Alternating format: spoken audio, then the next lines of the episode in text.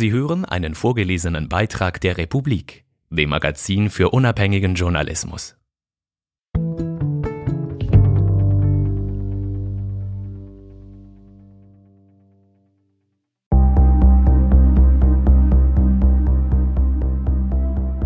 Die Ermordung der maltesischen Journalistin Daphne Caruana Galizia löst Empörung aus. Trotz internationaler Ermittlungen ist der Fall bis heute ungeklärt. Was ist los auf Malta? Republikreporter stoßen auf etliche Mordmotive, seltsame Zufälle und Verbindungen in die Schweiz. Mord auf Malta, Insel des Schweigens. Von Nina Fagahi, Silke Grunwald, Ariel Hauptmeier, Tim Röhn und gelesen von Silke Grunwald. Wer hat Daphne Caruana Galizia ermordet? Auf den ersten Blick scheint der Fall so gut wie geklärt. Im Dezember 2017, zwei Monate nach dem Mord, werden drei mutmaßliche Bombenleger gefasst. Doch selbst die Polizei glaubt nicht, dass diese ohne Auftrag handelten. Bei der Frage nach dem Motiv und den Hintermännern haben sich in den letzten Monaten die Ereignisse überschlagen. Das letzte Mal vor weniger als zwei Wochen. Ende März werden innerhalb weniger Stunden auf zwei Kontinenten zwei Personen verhaftet. In den USA ein iranischer Bankier, in Athen eine russische Whistleblowerin. Beiden waren seit Monaten auch ein Team der Republik auf den Spuren. Denn sowohl der Bankier wie die Whistleblowerin sind Schlüsselfiguren in der letzten großen Story der ermordeten Journalistin. Die Whistleblowerin war ihre Informantin, der Bankier, ihr Feind. Zudem führen Verbindungen auch in die Schweiz. Vergangene Woche veröffentlichte das maltesische Nachrichtenportal The Shift News in Zusammenarbeit mit der Republik, dass zwischen der Bank des verhafteten iranischen Bankiers und der auf Pässe spezialisierten Kanzlei Henley Partners eine Verbindung besteht. Es ist nur eine von vielen verwickelten Spuren, die teils zusammenhängen, teils nicht. Denn die Geschichte Daphne Caruana Galizias ist mehr als nur die Geschichte einer ermordeten Journalistin.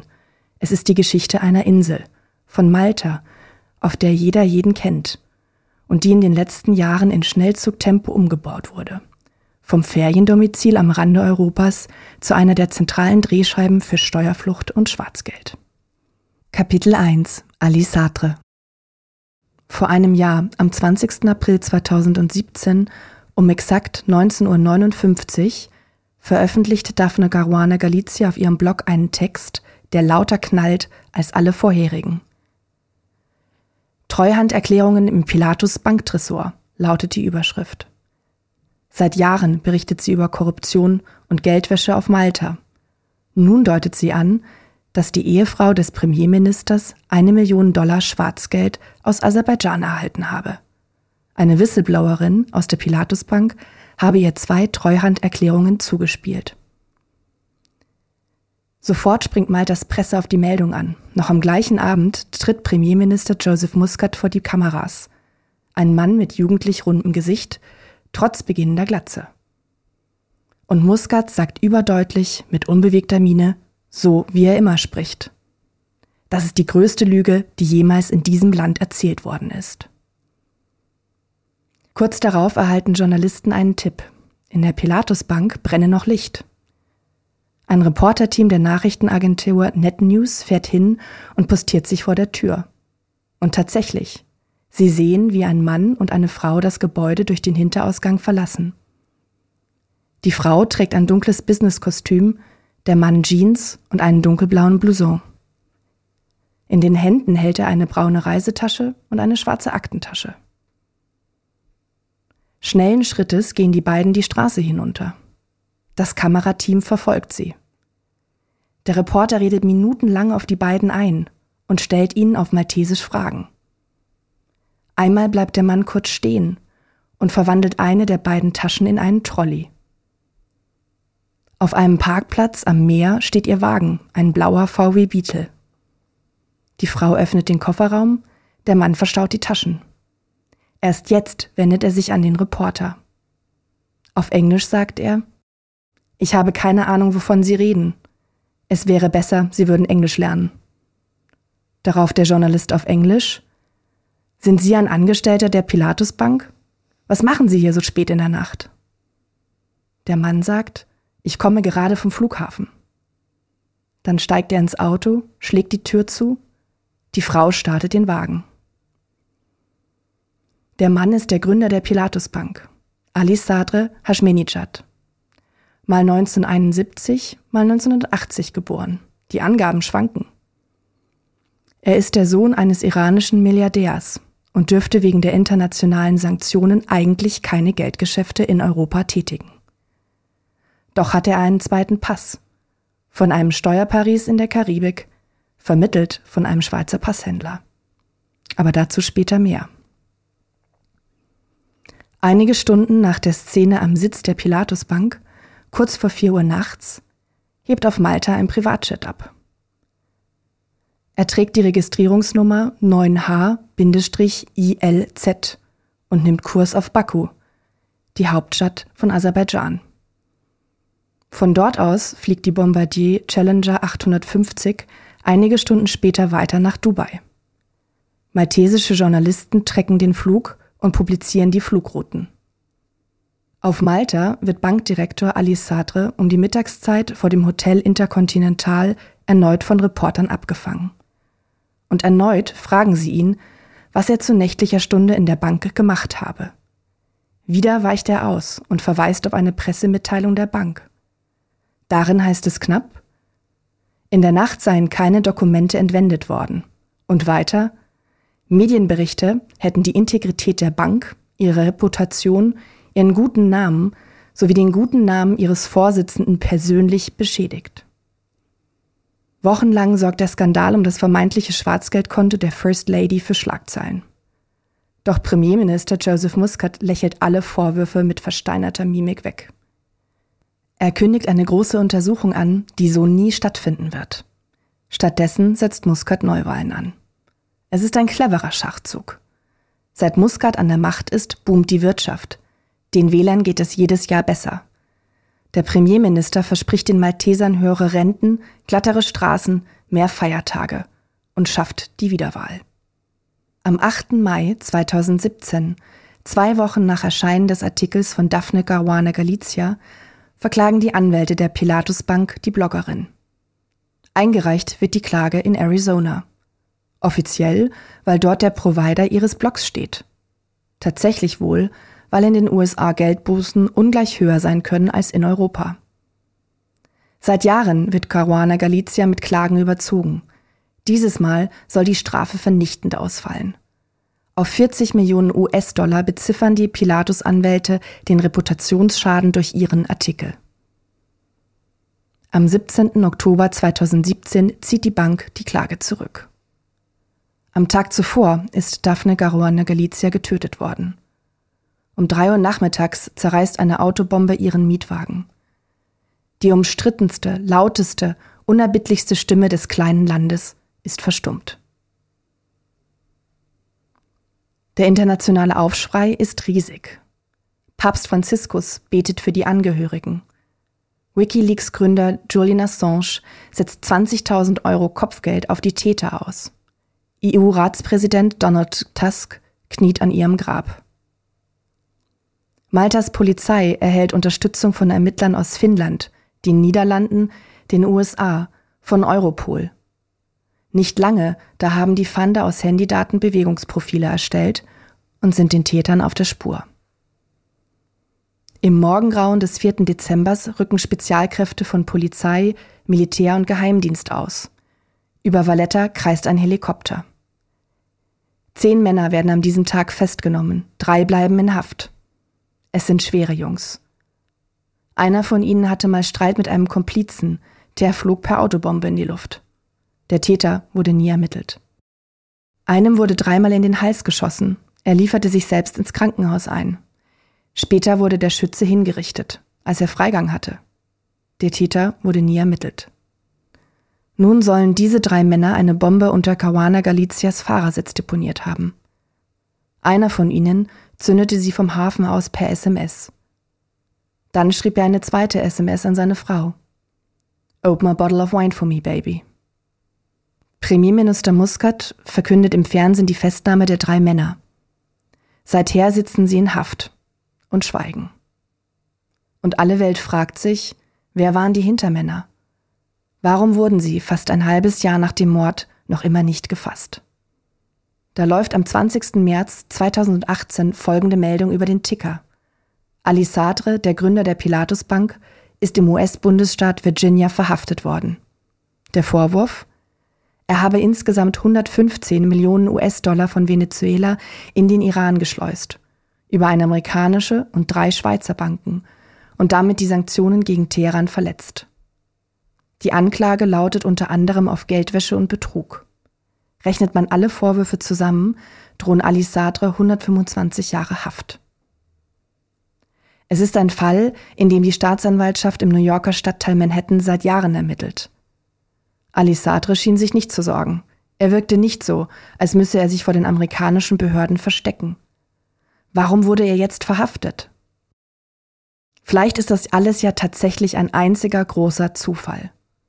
Dass ein Bankdirektor seine Bank ausgerechnet in jener Nacht aufsucht, in der eine Journalistin publik macht, dass im Banksafe brisante Treuhanderklärungen liegen.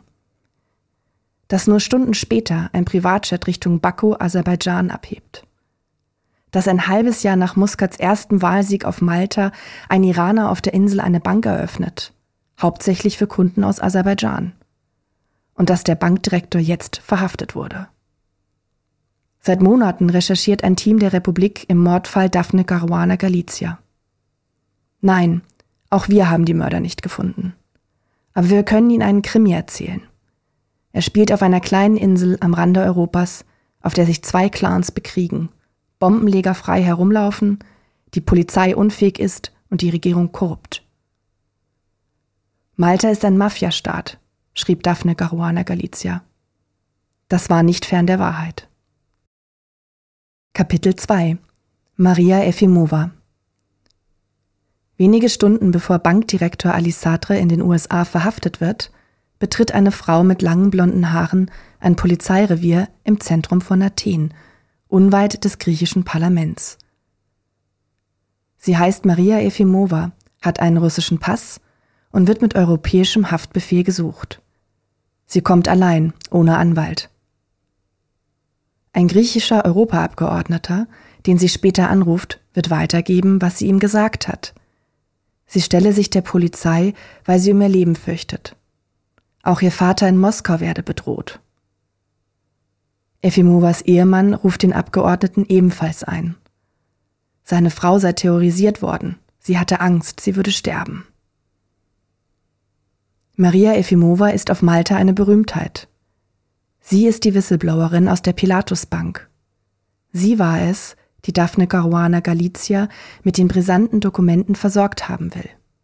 Jenen Treuhanderklärungen, die belegen sollen, dass die First Lady Begünstigte der Briefkastenfirma Egrant ist, an die rund eine Million Dollar aus Aserbaidschan überwiesen wurden. Was die Whistleblowerin erzählt, ist verblüffend plausibel. Ende 2014 hat sich Premierminister Muscat mit seinen Ministern in aller Stille nach Aserbaidschan aufgemacht, ohne Fachbeamte oder Journalisten. Dort haben sie einen Energiedeal unterzeichnet. Zwei Monate später erlässt Muscat einen neuen Ethikkodex, der die Regierenden davon entbindet, das Vermögen ihrer Ehegatten offenzulegen. Und dann die mögliche Zahlung zugunsten seiner Frau. War sie der Dank für einen guten Deal? Maria Efimovas Geschichte, so wie sie sie erzählt, die Bank bestreitet so gut wie jeder Einzelheit davon, beginnt am 15. Januar 2016. Da heuert sie bei der Pilatus Bank an als Assistentin von Ali Sadre. Pilatus ist ein kleines Institut mit einer Bilanz von 300 Millionen Euro. Anfangs hat Efimova noch keine Arbeitserlaubnis auf Malta.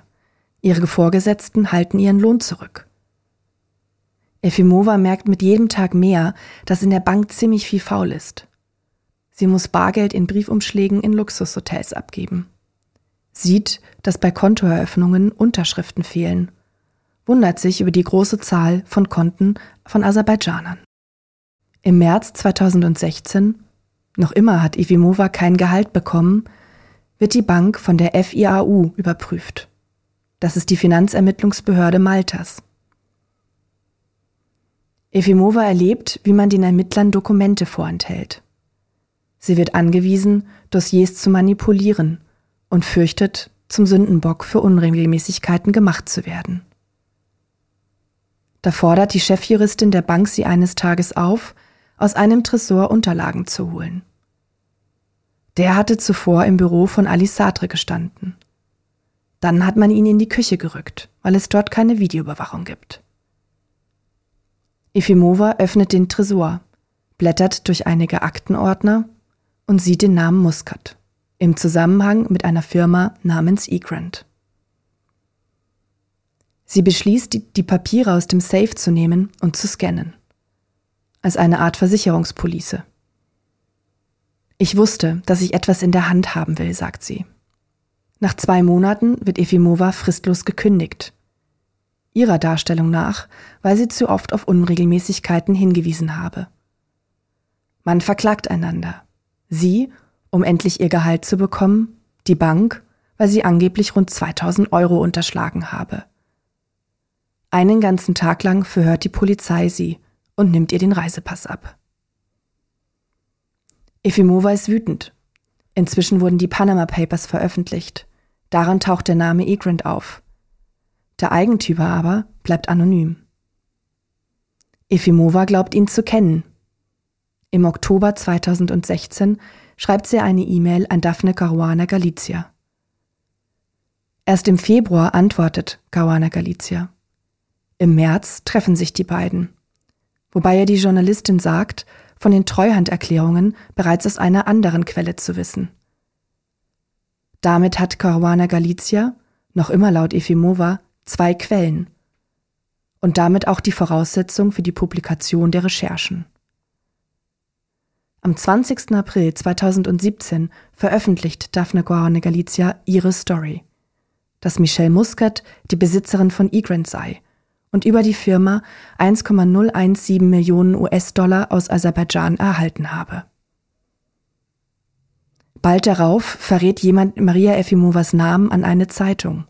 Sie ist enttarnt, erhält Drohungen, fürchtet um ihre Sicherheit und flieht im Sommer 2017 aus Malta. Zuletzt lebte die Familie auf Kreta, der Heimat ihres Mannes. Und in Griechenland haben wir sie vor einigen Wochen per Skype erreicht. Dazu später mehr. Kapitel 3 Joseph Muscat Montag, 11. März 2013 Zehntausende sind auf den Beinen. In der Auberge de Castille, dem Präsidentenpalast in der Altstadt von Valletta, wird an diesem verregneten Morgen der neue Premierminister vereidigt. Die Labour-Partei hat die Wahl mit 55 Prozent der Stimmen gewonnen der erste Regierungswechsel seit 15 Jahren. Malta ist eine gespaltene Gesellschaft und stockkonservativ. Noch 1940 verbot der Erzbischof von Valletta Labour-Politiker auf Gottesackern zu bestatten. Zum Jahrtausendwechsel war Malta eines von weltweit drei Ländern, in denen man sich nicht scheiden lassen durfte. Und nun wird ein 39 Jahre junger Premierminister vereidigt, der für die Homo-Ehe eintritt. Aufbruch und Versöhnung verspricht Joseph Muscat an diesem ersten Tag und einen neuen Stil von Politik. Er sagt, für alle geht die Sonne auf. Und wirklich, der Mann hält Wort. Schon bald steigen Löhne und Renten, sinkt die Arbeitslosigkeit, boomt die Bauwirtschaft, überholt der Finanzplatz Malta den Finanzplatz Zypern. Nicht lange da wächst die Wirtschaft in Malta doppelt so schnell wie im Rest der Europäischen Union. Der Staat erwirtschaftet Überschüsse. Doch das Wirtschaftswunder hat einen Preis. Seit 2004, seit dem EU-Beitritt, gilt Malta als das schwarze Loch Europas. Wer Steuern optimieren oder Geld verstecken möchte, fährt immer seltener in die Schweiz, nach Liechtenstein oder Luxemburg, sondern er eröffnet ein Büro in der maltesischen Stadt St. Julians. Nur knapp 6% Ertragssteuer müssen Unternehmen in Malta zahlen. Rund 5000 Firmen lassen sich seitdem pro Jahr auf der Insel nieder. Das Prozedere ist unbürokratisch. Ein Büro mieten, eine einheimische Sekretärin anstellen, einige Formulare ausfüllen. Fertig ist die Tochterfirma eines börsenkotierten Konzerns. Die Tochterfirma kann nun hohe Rechnungen schreiben für allerlei Leistungen. Etwa für die Nutzung von Lizenzen. Und schon sinkt die Steuerlast im Heimatland der Mutterfirma. Mehr als 70.000 Firmen und 580 Investmentfonds geben inzwischen an, sie operierten von Malta aus. Geschätzte 250 Millionen Euro Steuern pro Jahr kassiert die Insel über die Briefkastenfirmen. Während im Rest der EU so rund anderthalb Milliarden Euro an Steuern flöten gehen. Ein weiterer Missstand ist die lasche Bankenaufsicht dass ausgerechnet der oberste Chef der Regulierungsbehörde MFSA zugleich Partner eines Investmentfonds auf den Cayman Islands sein soll, das zeigt zumindest Kundennähe. In Malta haben solche Offshore-Geschäfte durchaus Tradition. Doch nach seinem Wahlsieg zündet Premier Muscat den Turbo. Er kurbelt die Glücksspielindustrie an, eine ideale Branche, um Geld zu waschen. Er beginnt, Pässe an Superreiche zu verkaufen. Er toleriert Korruption. Unter Muscat verwandelt sich Malta vollends in das Panama Europas. So nennt es der Finanzminister eines deutschen Bundeslandes. Ausgerechnet ein Sozialdemokrat macht die Insel zu einem Paradies für Trickser. Muscats radikal antimoralische Politik ist zwar lukrativ, hat aber Nebenwirkungen. Die Steuermoral auf Malta sinkt. Und damit die Moral an und für sich. Nicht zuletzt in der Auberge de Castille, dem Präsidentenpalast in der Altstadt von Valletta. Da ist dieser merkwürdige Energiedeal mit Aserbaidschan. Da ist die Enthüllung in den Panama Papers 2016, dass zwei amtierende Minister Briefkastenfirmen besitzen. Einzigartig in der EU. Die beiden haben sie vier Monate nach ihrer Amtseinführung aufgesetzt. Zeitgleich mit der mysteriösen Offshore-Firma eGrant deren Eigentümer so geheim ist, dass es darüber nicht einmal bei der panamaischen Kanzlei Mossack Fonseca Unterlagen gibt. Nur über Skype identifiziert sich der Eigentümer oder die Eigentümerin. Einer der beiden Minister mit Offshore-Konto heißt Keith Chambry. Er ist Kabinettschef und wie es heißt, Muscats Mann fürs Grobe. Er erinnert an den jungen Anthony Hopkins. Spitz zulaufendes Kinn, dunkle, nach hinten gegelte Haare.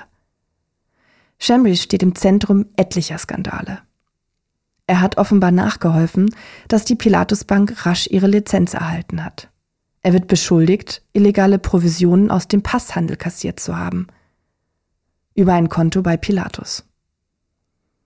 Premier Muscat sieht in Offshore-Konten kein Problem. Chambry ist bis heute im Amt. Und dann der größte aller Skandale. Der Skandal, bei dem die Welt auf Malta blickt. Am 16. Oktober 2017 wird Daphne Caruana Galizia ermordet. Muscat kündigte zwar eine rücksichtslose Aufklärung an, aber mit der Verhaftung der mutmaßlichen Bombenleger ist der Fall für ihn erledigt. Im Gegensatz zur Slowakei. Dort traten nach dem Mord an einem Investigativjournalisten nach Massenprotesten innerhalb weniger Wochen der Kulturminister, der Innenminister und der Premierminister zurück. Nicht so auf Malta. Da ist es bald wieder still, auch auf der Straße. Und der Premierminister, der bleibt im Amt.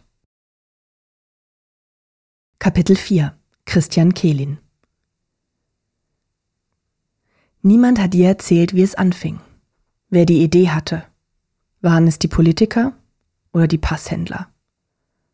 ist Premierminister Muscat eines Tages aufgefallen, dass sein kleines Land absurd viel Geld verdienen kann, wenn es maltesische Pässe an Superreiche verkauft? Welche Rolle spielt dabei die Kanzlei Henley Partners und deren Verwaltungsratspräsident, der Zürcher Jurist Christian Kehlin? Wie erwähnt, man weiß es nicht, weil niemand redet. Fest steht nur, kaum ein halbes Jahr im Amt peitscht Muscats Regierung ein Gesetz durchs Parlament, das den Handel mit Pässen erlaubt. Im November 2013 wird es mit 37 zu 30 Stimmen verabschiedet. Ein schwarzer Tag für die Demokratie, sagt der Oppositionsführer. Leserbriefschreiber schimpfen, dass sich Malta nun für russische Geschäftsleute prostituiere und die Insel zu einem Magneten für die Mafia werde. Auch in Brüssel ist man nicht glücklich. Eine Staatsbürgerschaft sollte nicht verkauft werden. kritisiert die damalige EU-Justizkommissarin Vivian Redding. Staatsbürgerschaft gegen Geld ist zynisch, kommentiert man in Berlin. Doch wie so oft schert man sich in Malta nicht übermäßig darum. Sollen doch die EU-Delegationen nach Malta fliegen. Sanktionen werden ohnehin nicht verhängt. Hanley Partners, Marktführer im weltweiten Passhandel, gewinnt Maltas Ausschreibung für das Geschäft und kann loslegen. Die Spielregeln? Wer 650.000 Euro in einen Staatsfonds einzahlt, 350.000 Euro in eine Immobilie und 150.000 Euro in Staatsanleihen investiert, einen Eid auf die Verfassung schwört und, in der Theorie, ein Jahr auf der Insel lebt, darf Malteser werden. Inklusive Wahlrecht, freier Bewegung im Schengen-Raum, ungehinderten Zugangs zu Europas Bankensystem sowie Visumsfreiheit in 168 Ländern. Im Jahr 2016 werden unter anderem eingebürgert Roman Jewgenjewitsch Tuschew, Chef der russischen Ölfirma Petroneft, Sheikh Ibrahim Walid al-Ibrahim, Milliardär und Medienmogul aus Saudi-Arabien. Alexander Nathanowitsch Nesis, gemäß Forbes einer der tausend reichsten Menschen der Welt. Ebenso ein ehemaliger philippinischer Verteidigungsminister und auch ein pakistanischer Mogul. Und Boris Minst und Arkadi Wolosch, zwei Russen, die später auf einer Sanktionsliste der USA für russische Industrielle auftauchen. Die EU-Kommission hatte verlangt, dass Malta höchstens 1800 Pässe verkauft. Doch darüber setzt sich die Insel hinweg. Mit den Pässen fließen Milliarden in den Staatshaushalt, die Baubranche, die Banken. Und auch die Firma Handy Partners kassiert. Pro verkauften Pass rund 70.000 Euro Provision von den Neubürgern und dann nochmals 4% Provision von der Regierung. In der Öffentlichkeit lobt Christian Kehlin das unerbittliche Screening der Kandidaten. Es sei das weltweit strengste, bis zurück in die Schulzeit überprüfe man die Antragsteller. Aber auch Vorbestrafte bekommen den EU-Pass, solange der Antragsteller aufgrund besonderer Umstände noch in Frage kommt. Was immer das heißt. Christian Kehlin ist ein schlanker Mann mit dünnem Lächeln. Seine gewellten Haare tendieren ins Grau. Wie viele Pässe er persönlich hat, sagt er nicht. Dafür erzählt er, er sei ständig unterwegs. Bis zu drei Monate im Jahr verbringe er in der Karibik. Dort hat seine Firma mehrere Länder im Angebot. Frau und Kinder nehme er dann manchmal mit, dazu eine Lehrerin. Einst sei sein Großvater aus der Innerschweiz als Wanderarbeiter nach Zürich gezogen, weil er den Bauernhof seiner Eltern nicht übernehmen konnte erzählte Kehlin einmal einem Journalisten und fragte rhetorisch, sind wir nicht alle Flüchtlinge? Mit der Republik wollte Christian Kehlin nicht sprechen. Seine Karriere beginnt auf St. Kitts und Nevis, einer Zuckerrohrinsel in der Karibik. Viele Arbeitslose, eine hohe Mordrate, eigentlich war man pleite. 2007 taucht der Retter auf. Christian Kehlin, der mit der Regierung vereinbart, den vernachlässigten Passhandel neu zu organisieren. Das ist Schritt 1. Schritt 2. In Brüssel zu erreichen, dass man mit einem Pass aus St. Kitts visumsfrei in die EU reisen darf. 2009 ist es soweit. Die Nachfrage explodiert. Heute lebt die Insel vom Passhandel.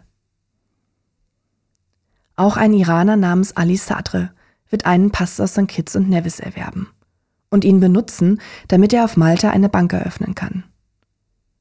Aber das Programm hat Kinderkrankheiten. Zu den Passkäufern auf St. Kitts gehören schnell ein Börsenmanipulator aus Kanada und ein Russe, der wegen Bestechung zur Fahndung ausgeschrieben ist. Ein Kasache, gesucht wegen Untreue, zwei Ukrainer, die UNO-Beschäftigte bestochen haben sollen, zwei Chinesinnen auf der Fahndungsliste wegen Finanzvergehen. St. Kitts muss die erste Generation Pässe zurückrufen und in die zweite den echten Geburtsort, den echten bislang geführten Namen eintragen. Nicht lange, da ist Handy Partners eben noch eine unbekannte Vermögensverwaltung, die Nummer eins im weltweiten Passhandel. Mit heute 30 Büros weltweit. Sie vermitteln Pässe von Antigua bis Zypern, gegen Spenden über 200.000 Euro. Das gilt für Antigua. Oder Investitionen über 2 Millionen Euro. Das gilt für Zypern. Christian Kehlin macht Karriere, wird Partner, wird Chef von Henley und Partners und gilt bald als Mastermind der Branche. Dass er sich 2013 Malta angelt und damit nun auch den EU-Pass im Angebot hat, das ist sein Meisterstück. Doch dann kreuzt eine unversöhnliche Journalistin seinen Weg und bombardiert Kehlin mit Kritik. Immer wieder attackiert Daphne Caruana Galizia das Passprogramm. Sie sieht darin ein Einfallstor für Geldwäscherei, Korruption und Steuerhinterziehung. Und sie ist damit nicht allein. Für John Christensen vom Tax Justice Network ist der Passhandel nichts anderes als ein besonders smartes Steuervermeidungswerkzeug. Warum denn Geld mit Briefkastenfirmen über die Welt verschieben, wenn man Bürger einer Steueroase werden kann?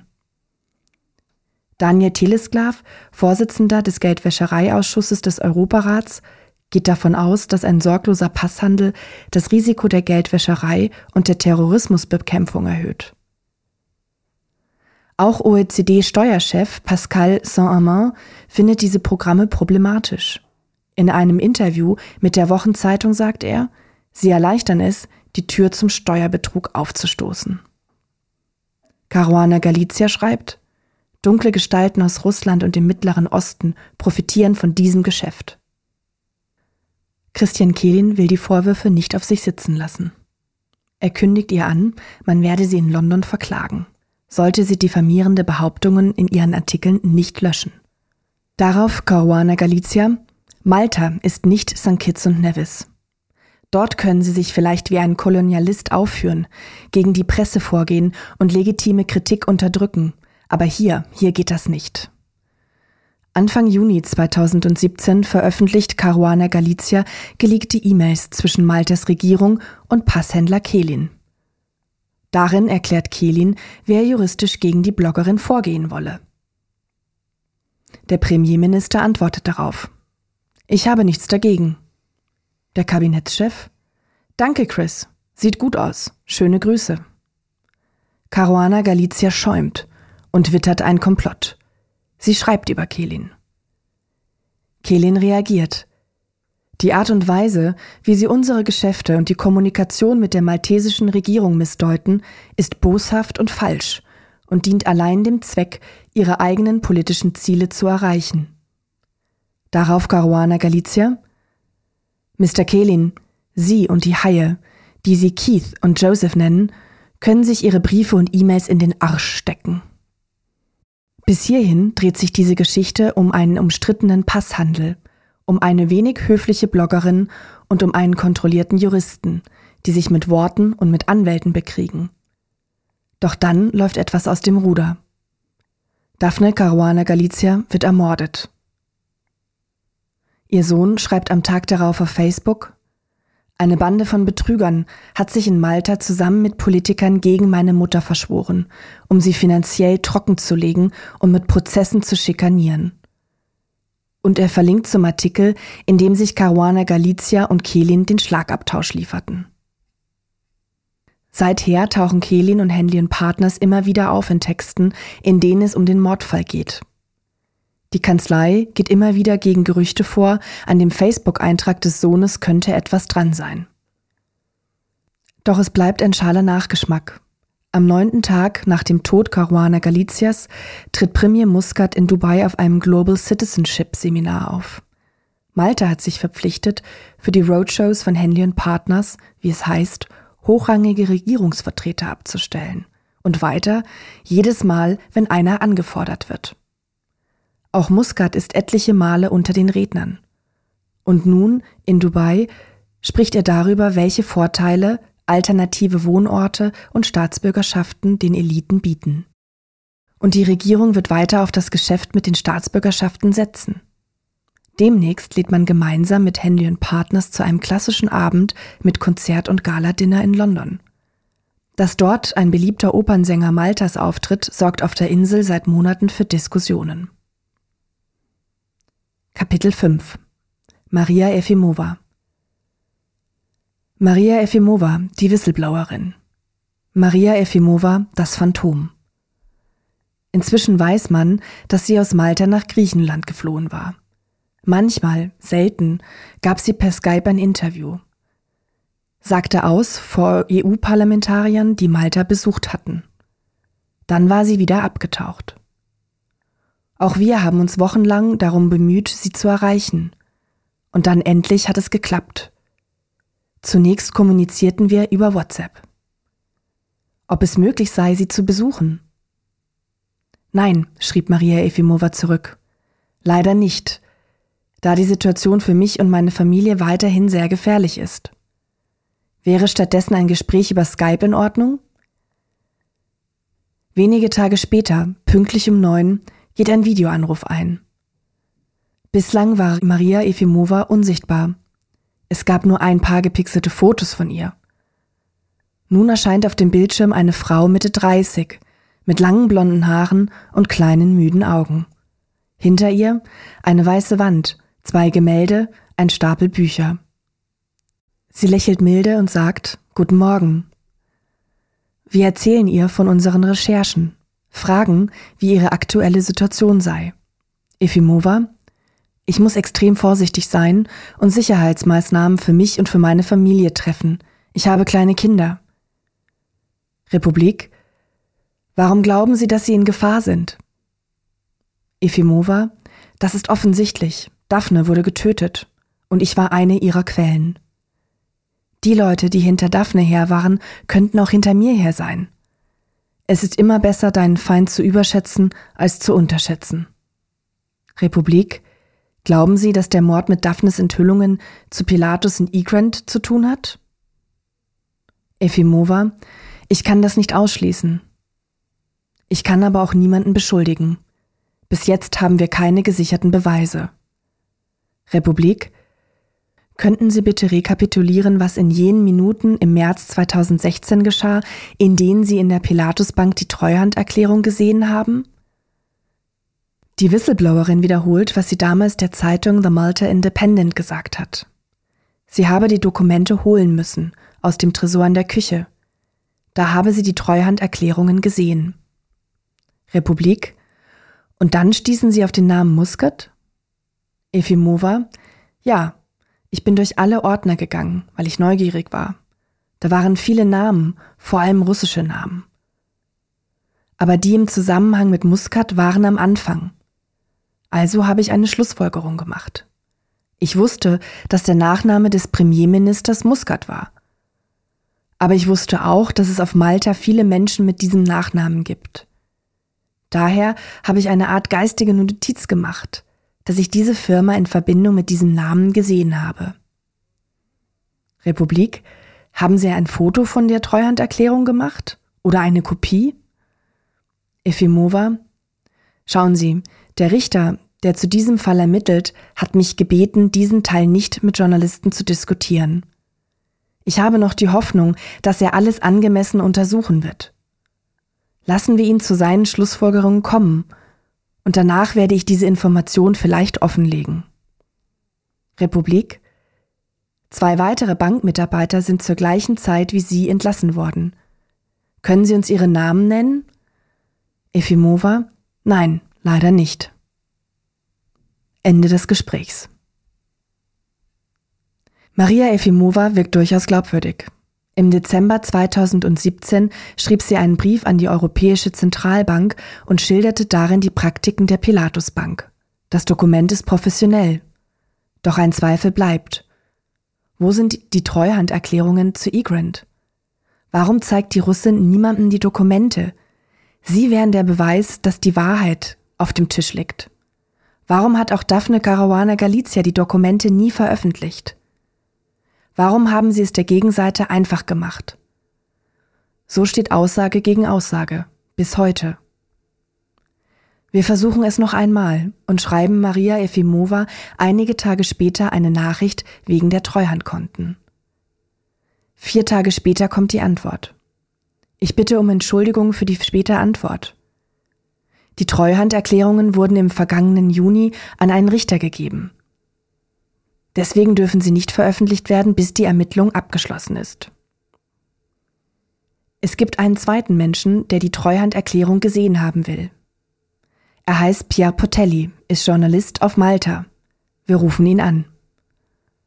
Portelli, mir fehlten die Möglichkeiten zu überprüfen, ob die Dokumente echt sind und die Besitzerschaft von Michel Muscat belegen. Deswegen habe ich sie an einen Richter weitergegeben. Herausgeben dürfe auch er nichts. Der Richter habe es ihm verboten. Wir schreiben eine Mail an den Richter. Wir rufen in seinem Büro an. Der Richter reagiert nicht. Vor einigen Wochen muss irgendwer herausgefunden haben, wo die Whistleblowerin wohnt. Muss Maria Efimova aufgestöbert und bedroht haben, sodass sie sich am 19. März 2018 in Athen der Polizei stellt. Innerhalb Tagen wird ihre Verhaftung zum Politikum. EU-Parlamentarier appellieren an die griechischen Behörden, sie nicht nach Malta auszuliefern. Sie sei, so schreiben die Parlamentarier, eine wichtige Zeugin in Fällen von Korruption und Geldwäscherei. Man solle ihr und ihrer Familie Schutz und Asyl gewähren. Auch die drei Söhne von Daphne Gorana Galizia, die Malta aus Sicherheitsgründen verlassen haben und sich an einem geheimen Ort aufhalten, melden sich zu Wort. Die europäischen Institutionen haben beim Schutz unserer Mutter versagt. Jetzt müssen sie die Informanten mit der gleichen Kraft schützen, mit der sie das Leben unserer Mutter hätten schützen sollen. Weshalb Efimova per europäischem Haftbefehl gesucht wird?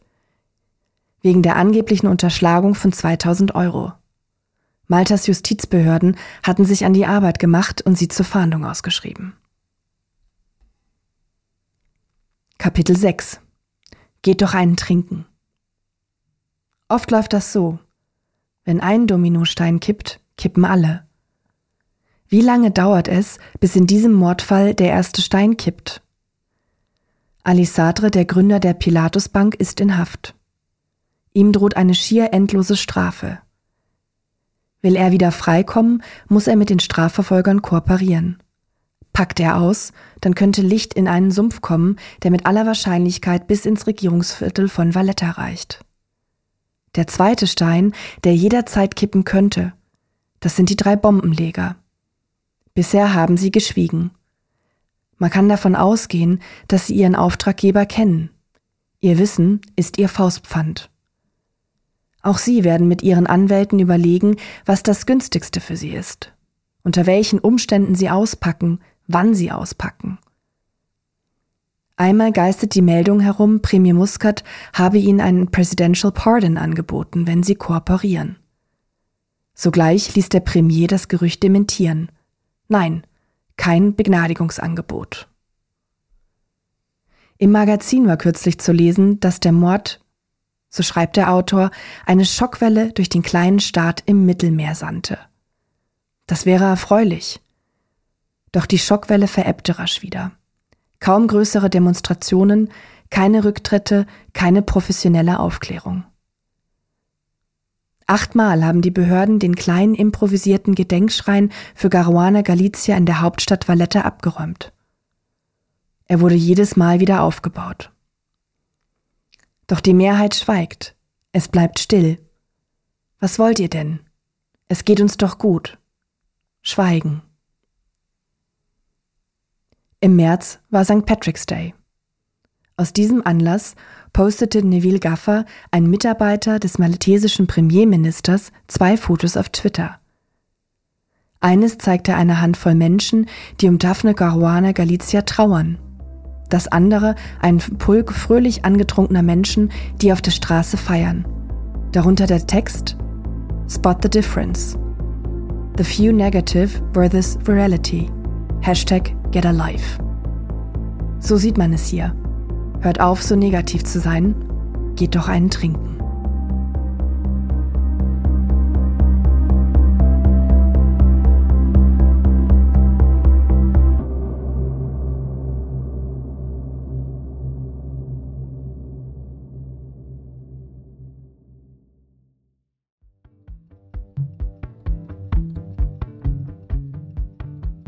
Hallo, Sie haben eben einen vorgelesenen Beitrag der Republik gehört. Unser Magazin ist komplett werbefrei und wir werden von unseren Leserinnen und Lesern finanziert. Noch viel mehr Hintergründe, Analysen und Reportagen finden Sie jeden Tag zum Lesen und zum Hören in der Republik App oder unter republik.ch.